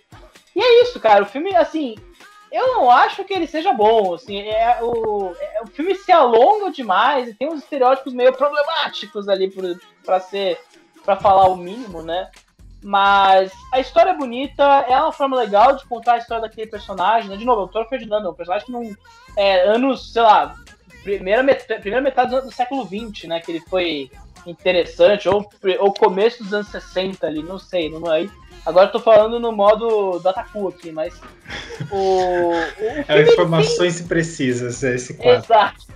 É, mas o filme tem esse lance, né? Ele é, ele é sutil nessa forma como ele trabalha o Toro Ferdinando, a relação com a criança, né? Eu lembro muito da Maísa na Comic Con vindo divulgar o filme, né? Teve esse lance também, né? Então, é uma boa surpresa, é um filme simpático, é um filme com uma mensagem bonita, né? Perdeu o Oscar pro Viva, porque o ano era do Viva, não tinha outra não tinha, coisa, né? né? Uhum. Tinha. Ganhou dois Oscars do Viva, pelo amor de Deus, sabe? Mas é, é um filme. Realmente foi. Eu acho que foi. Assim, eu não vi o próximo da lista, né? Que é o último, né? Mas. É, eu lembro com carinho, sabe? É um filme que eu falo, beleza, foi um. Foi um filme bem intencionado, pelo menos, teve boa mensagem, foi legal para as crianças, sabe? Então, tem esse lance, né? É, Podia ter acabado aí, né? Porque em 2019. não, deixa eu falar, não falei do Silvio Ferdinando ainda, é minha vez. Putz, é... olha, por favor, hein? Mas eu acho assim, tipo, eu acho que ele, ele funcionou muito bem como curta da Disney. A Disney lançou o curta do Ferdinando é, em 38. ele é baseado, ele é baseado num livrinho infantil. Eu tenho o livrinho infantil, ele tem 10 páginas o livro. E para mim o Toro Ferdinando, ele tem um visual muito legal, ele tem um começo muito bom e um final muito bom uma hora de filme é uma enrolação que não tem fim. Tipo, apare começa a aparecer um monte de personagem inútil e, e, tipo, começa a dar volta, dar volta, dar volta, e você já sabe o que vai acontecer no final da história. Infelizmente, o curta-metragem ainda não está disponível no Disney Plus do Brasil, ele está disponível nos Estados Unidos. O curta da Disney é infinitamente melhor do que o, o, a versão do Carlos Saldanha. Eu lembro que eu estava muito animado, porque quando o Saldanha estava lançando o Rio 1 em DVD aqui no Brasil, que ele fez campanha tanto no lançamento de cinemas quanto no lançamento em home video, porque naquela época o home video ainda estava fazendo um barulho forte, eu entrevistei ele e ele falou naquela época que estava que produz, que tava com uma história muito boa, que era do Toro Ferdinando. Eu falei, ah, é do mesmo curta da Disney. Ele falou, é. Eu tô vendo com o pessoal da Blue Sky, talvez role um, o Rio 2, mas eu quero muito essa história original. Então eu lembro disso. E de lá pro Rio 1, 2011, até 2017, quando foi lançado, eu tava numa puta expectativa que eu falei, mano, Carlos Saldanha falou pra mim desse projeto, super legal, parece ser divertido. O filme, a, o curta da Disney era muito legal e eu tinha uma recordação muito boa dele. Aí quando eu fui assistir, o filme começou super bem. Eu falei, beleza. Quando ele sai da, da, da, da do, do, coisa lá e encontra a menina, vai funcionando bem, ele cresce. E no momento que ele faz o estouro e volta pro coisa, fala, meu Deus, ele voltou. pro, lá pro, pro, pro coisa de quando ele era é, pequeno. Não funciona mais o filme. É só uma enrolação, uma enrolação, uma enrolação. E o filme acaba super bem. Ele tem uma música legal. Eu acho ele visualmente muito bonito, mas ele Cara, funciona músicas são 15 minutos. horríveis. As músicas é, do a- Jonas Brothers. Eu gosto da musiquinha do Jonas Brothers e até da, da musiquinha do Juanes, que é em espanhol, que eu, eu acho muito legal a- as duas musiquinhas Ah, do a filme. tourada final lá com o, Tor- o Toreiro, eu, eu lembro com uma- um certo carinho. Essa Então, filme, mas, Que é a é cena isso, final. O filme parece, o, filme, o filme parece que não, não aguenta, né? Ele tem que encher e aí vem aquela coisa, a síndrome do alívio cômico, né? E os caras multiplicam isso num nível que fica insustentável, né? Sim. E o último lançamento, lançado em 2019, no começo do, do ano antes da pandemia, foi um espião animal, que tem as vozes do, do Will Smith Tom na Holland. versão original e do Tom Holland. E no Brasil a gente ganhou a versão do Lázaro Ramos, dublando o personagem, e a Thaís Araújo, dublando a mocinha do filme. Eu acho que dos três aqui, só eu assisti o filme no, no ano É. passado. Eu gosto do filme, eu acho filme que do Pombo. ele faz uma homenagem muito legal aos filmes de espionagem, tipo 007, mas é aquela coisa, tipo, ele enrola e cai naquele estereótipo que a gente vê. Tipo, a gente tem a Blue Sky com um protagonista negro, que pode ser legal, mas ele passa o filme inteiro como pombo. A É, síndrome da princesa e o sapo, né? é, então, a gente não vê muito isso. Ele tem bons momentos com algumas piadas muito boas, mas de 5 em 5 segundos a Blue Sky joga uma piada. Eu me senti muito assistindo Shrek, ou os filmes derivados do Shrek anos depois, que tipo, eu falava, mano, tá bom, chega de piada, vamos lá. Aí come... ele começa a ficar sério, aí vem mais uma, uma enxurrada de piada escrota. Você fala, hum, eu não sei, tipo, eu saí feliz da sessão, tipo, como eu falo, não foi um filme que eu me senti ofendido assistindo, que eu falei, ai meu Deus, perdi minha vida vindo aqui de manhã cedo no sábado assistir essa droga. Mas ele é uma sessão da tarde muito legal de assistir e foi legal de ver a Blue Sky saindo um pouco daquela zona de conforto, de filme fofinho, filme de franquia com personagens já conhecidos. Eles tentando abraçar um outro tipo que a gente não vê animações mais voltadas para aventura é, ou espionagem, tipo 007. Uhum. Ai, os incríveis. Aqueles- E os Sim, incríveis? Os incríveis há anos atrás. E, e, quer dizer, teve os incríveis dois que a gente finge que não existe, mas a gente sente um pouco de falta disso. Então eu acho que é uma boa ideia, tem ótimos dubladores, mas ele cai na, na metade naquela mesmice, naquela enrolação que parece que é um problema dos filmes da, da Blue Sky. Que no meio você fala, meu Deus, tiveram uma boa ideia que tem um começo e um final, e aí eles falaram, mas dá 15 minutos, e agora? Ah, a gente se enrola nesses uma hora e meia aqui. É, cara, tem. E aí você vê que os caras, assim, a bateria não foi boa, né? Porque já era aquela coisa, né? Foi meio empurrado de qualquer jeito pela Disney. Ah, E eles lançaram duas semanas depois de, de Frozen aqui no Brasil, que matou o filme praticamente, que todo mundo ainda estava assistindo Frozen. E nos Exato. Estados Unidos eles lançaram no feriado de Natal, que não lembro agora com que, que ele concorreu, mas eu lembro que tinha um filme Star grande. Wars. Não, não foi Star Wars. Foi Star Wars da Disney? Foi da Disney Star Wars. Não, eu sei que é da Disney, meu querido, mas foi em 2019? 2019 Star Wars, o nono episódio. Puta, é, foi uma semana depois de Star Wars. Quer dizendo, você matou o filme. Não, não tem- É. É, cara, todos os filmes da Fox, a partir daí, vão sendo assassinados, né? A gente, a gente vê. Aqui no Brasil a gente vê com mais força, né? Os filmes que eles não, Não, têm. aqui no Brasil eles não têm a cara de pau de fingir que estão tentando lançar direito. Desculpa o pessoal que trabalha na Fox que eu conheço. Adoro um monte de gente, acho que eles nem escutam o programa, graças a Deus. Mas é isso, gente. Se você parar pra ver, desde que a Disney assumiu a Fox, todos os filmes do, do filme do cachorro lá, do cachorro que gostava de corrida de Fórmula 1, que é incrível o filme, é super bonitinho. Até agora, nenhum filme, nem Jojo Rabbit fez sucesso aqui no Brasil, porque a Disney lançou, só acho que só lançou porque era filme de Oscar. É, teve uma, teve uma campanha forte ali, teve uma galera que lutou pra ter o lançamento aqui no Brasil, mas é é isso, cara. A Disney não entende muito bem a Fox, e aqui no Brasil, principalmente, mas nos Estados Unidos também, eles não, eles não têm muita ideia do que fazer e estão demorando, né? A gente vê que o Nomadland agora é. tá naquela, né? Tá chegando porque tem uma força ali com a crítica e o público e tal, mas eles nem têm ideia de como lançar o filme, né? Vai sair no Hulu esse mês, enfim. Então, cara, coita... é por isso que eu falo, coitado da Blue Sky, eles não tiveram, assim, eles estavam num momento ruim, eles estavam sem ideias, perdidos ali, sem norte. Pegaram um estúdio que tá só querendo o conteúdo que eles estão fazendo e, cara, pega a pandemia, quebrou todas, todas, todas as pernas deles, né? Aí, cara, não tem pra onde ir. Infelizmente. Para quem quiser assistir os filmes da, da Blue Sky, é, a- os cinco filmes da franquia Era do Gelo estão disponíveis no Disney Plus. Rio 1 e Rio 2 estão disponíveis no Disney Plus e no Telecine. Reino Escondido também tá. E o Snoopy. O filme Um Espião Animal, que foi o último lançamento, está disponível na Telecine. Os filmes Robôs, Orton e Ferdinando você só consegue assistir comprando ou alugando digitalmente, eles não estão disponíveis em nenhuma plataforma, que eu acho estranho, porque já poderiam estar então no Disney Plus, já que provavelmente deve ter algum contato com alguma televisão aberta, alguma coisa assim, para que eles ainda não entrem no serviço, mas provavelmente devem entrar em breve, ainda durante esse ano de 2021.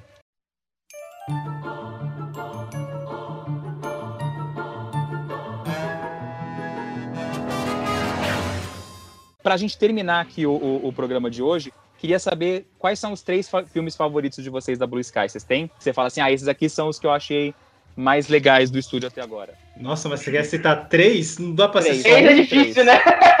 Nossa, vou ter que caçar esses três. Bom, eu vou. Eu, bom, o meu preferido, obviamente, é Snoopy Charlie Brown. Eu realmente adoro esse filme. Se for para escolher um filme do meu coração, né, da minha, né, da minha infância, eu diria Robôs.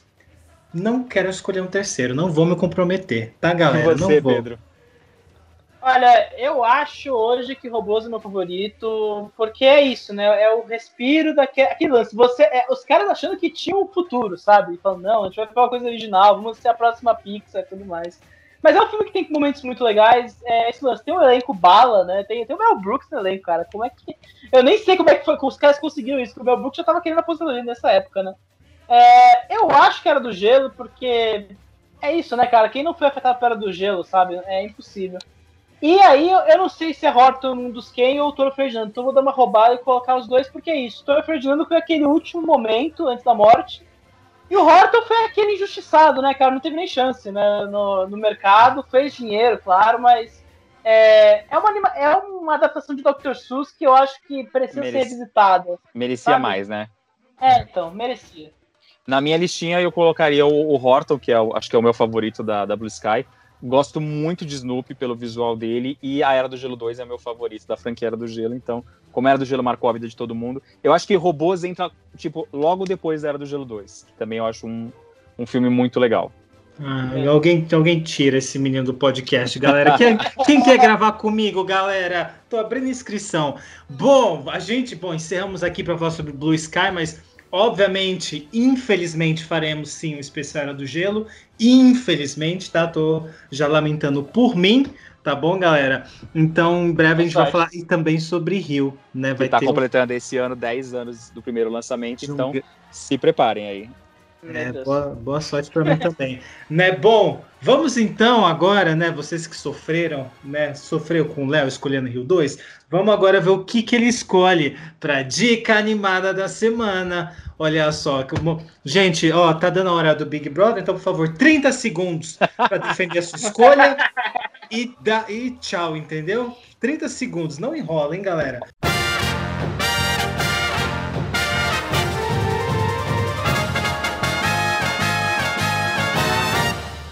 Ó, oh, eu vou ser bem rapidinho então. Minha escolha de hoje é os cinco novos episódios do Por Dentro da Pixar. Eles lançaram. Já saiu de... novo? Já saiu, amigo, no novo. dia de Natal. Eles lançaram os cinco lançaram primeiros cinco. e agora eles lançaram os cinco, cinco, os outros cinco. Nós estamos agora Quando? com dez episódios. Essa sexta-feira aqui, meu querido. A gente teve o lançamento de Cinderela e dos novos episódios do, do Por Dentro da Pixar. É, a gente vai conhecer nesses cinco novos episódios é, outras pessoas legais que trabalham na Pixar, gente que trabalha com a parte de som. Tem o, a moça que é responsável pelo estúdio da Pixar em si, que ela fica olhando se tem lixo no chão para deixar o, o, estúdio bonito, que ela cuida dos defeitos. Ah, aquela lâmpada apagou.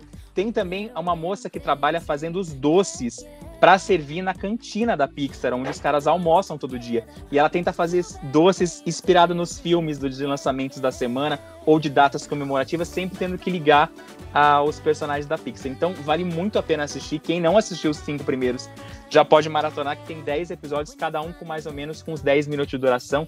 É a minha dica da semana. Olha só. Agora é o nosso convidado, Pedro Straza. Qual que é a sua dica animada da semana? Olha, eu vou fazer a trapaça aqui de novo, mas eu, eu vou, cara, eu vou reforçar o convite ao ouvinte aqui do Papo Animado para revisitar robôs, né? Você já viu ou ver, ou ver pela primeira vez o robôs, porque realmente foi uma sessão. É, eu, eu, cara, os filmes da, da Blue Sky que eu vi, assim, o que tem recente memória são todo aquele, aquele lance, né? Fica aquele, hum, mas eu, não é tão bom, né? Tem esse lance meio infantilóide demais, né? Mas o Robôs é isso, cara. É, é, é um filme com um coração muito interessante, assim, ele, ele tem um ele tem uma, uma personalidade própria, ele realmente se, se, destaca um pouco ali naquela, naquela mesmo sendo um filme, claro, né, pega o lance da, da Pixar, a Disney no auge ali, né, tava, tava explodindo com o Procurando Nemo, Monstros S.A., DreamWorks metendo bala em todos aqueles filmes que fizeram um sucesso gigantesco, né, mas o Robôs foi meio, foi meio perdido com o tempo, né, e eu acho que ele realmente é um filme é, interessante se ver hoje, e ainda mais dado não só o histórico do Buscar, mas do próprio Chris Wedge, né, cara, que foi virar o executivo, foi virar o cara que tem que coordenar aquelas equipes, né, cuidar de outras pessoas. Então, eu acho que é o máximo que a gente vai ver de uma personalidade dele num desses filmes, né? Então, é, é o animador se vendo no papel de inventor e querendo promover mudança no mundo a partir da animação, né? Então, tem essa coincidência da animação, tem essa coincidência com a própria carreira do cara, né? Então, realmente vale muito revisitar esse filme. É uma pena que ele não esteja no Disney Plus. Eu não entendo porque ele não tá no Disney Plus. Assim, é, é, o, é a mesma coisa do Léo. O que o Léo falou, não faz sentido os filmes estarem espalhados se eles agora pertencem ao mesmo estúdio, né? Eles tiveram um ano para cuidar desses acordos, né? Então... Ah, mas às vezes os acordos são de mais de um ano, Pedro. Então, é. ou tá com algum pacote e, e, outro filme tá junto, ou a Disney mesmo, o Brasil, pode estar tá segurando o filme que eu acredito que deve, pode estar tá acontecendo isso. Não só filmes como seriados que podem já estar tá é, liberados. Alô, Muppets! Isso! E provavelmente eles vão lançar futuramente por conta da pandemia. Porque, querendo ou não, a Disney parou a produção das séries da Marvel, da Disney e dos, do Star Wars. E a gente vai sentir daqui a pouco falta de filmes para o cinema, falta de filmes para os serviços de streaming.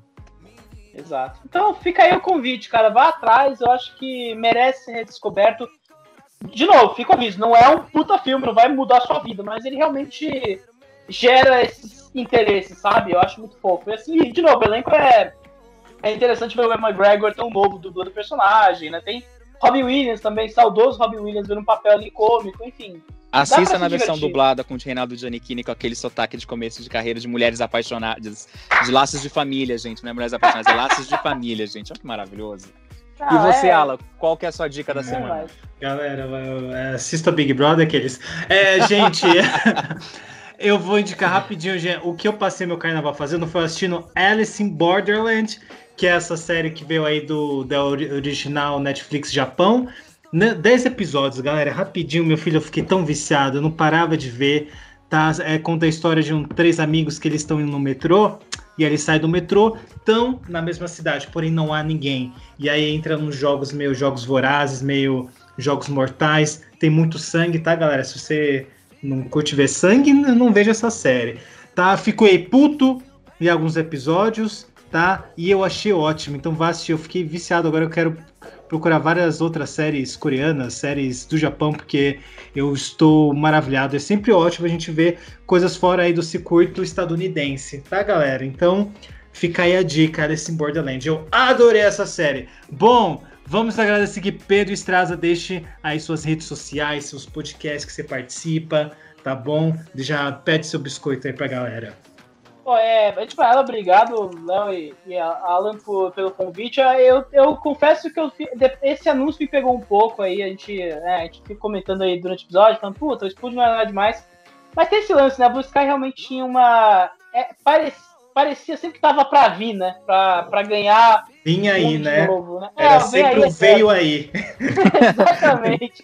a gente tinha esperança, né? A gente uhum. tinha aquela esperancinha no fundo. É, não, quem cresceu vendo Era do Gelo e robôs, e, cara, vendo, vendo esse começo, fala, puta, é animação, é o estúdio ali, né? Então, eu tava realmente na vontade de falar do estúdio e foi bom, foi legal receber esse convite para falar desses filmes. Então, agradeço muito e valeu demais pelo convite aí, pelo, pelo programa de hoje aí. Enfim, ó, minhas redes sociais, cara, você pode me seguir no Twitter, eu tô reclamando lá o dia inteiro, ainda mais nessa pandemia, no, na, no caos que tá esse mercado e indústria, né? Pedro S. Azevedo. Estamos aí no Cinemático, né? O, o, o podcast cinema aí que é, mais gera haters nesse Brasil aí, falando mal da, dos seus filmes e séries favoritos aí, mas aí fala com carinho, gente, pelo amor de Deus, sabe? A gente gosta, quando a gente gosta, a gente defende mesmo. E estamos aí, cara, escrevendo B9 diariamente, temos, fazemos a cobertura de cinema ocasionalmente, na medida do possível, mas é, o mundo está em transformação, né, eu diria o poeta. Mas estamos aí fazendo várias coisas ao mesmo tempo, né? É o chave de fenda né, sônica aí, né? E você, Léo, peça aí o seu biscoito também. Ah, vocês me encontram nas redes sociais como Cadê o Léo Francisco no Instagram e Léo Francisco no Twitter. Pedro, queria te agradecer demais mais uma vez por ter topado vir participar aqui com a gente e batido, batido esse papo, né? Espero que você tenha gostado, espero que você volte mais vezes, que aqui o pessoal, quando gosta, vira freguês, né, Alan? A gente gosta de chamar o pessoal para bater outros papos aqui. E a gente também tá esperando você convidar a gente a participar do, do episódio do podcast de vocês, né? Porque a gente é cara oh. de pau e a gente pede mesmo para ser convidado, né? O Léo que tá pedindo, eu tô na minha, tá? Eu tô quieto.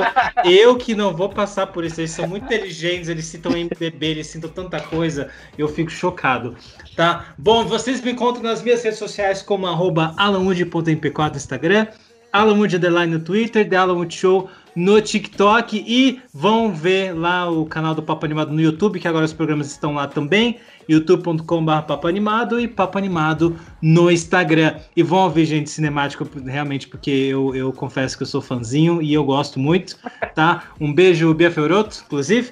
E é isso, galera. Um beijo, um abraço, um aperto de mão. Até o próximo episódio. Tchau, hein, Blue Sky. Coloca aquela musiquinha da Mariah Carey. This is that people for the love somebody. Vamos terminar com, com a Bye Bye da Mariah Carey. Infelizmente acabou o estúdio. Acabou o estúdio. Um beijo. Paredão, hein, galera? Beijo, gente. Boa semana para vocês. Eu quero deixar um beijo especial para minha amiga Ana Maria Braga, que amanhã vai ter que receber o Nego Dia no programa dela, né?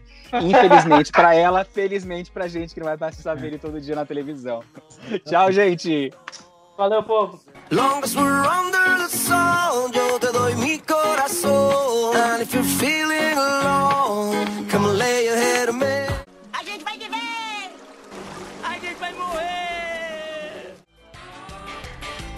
Você ouviu o Papo Animado, o podcast mais animado do Brasil, com seus amigos Léo Francisco e Alan Wood. Voltamos em breve com mais novidades. Edição Léo Francisco tua espécie continuar, bate as mãos. Se a tua espécie. Cid, for... eu vou cair em cima de você novamente. Dessa vez eu te mato. Tá legal. Tem gente que não gosta dos clássicos.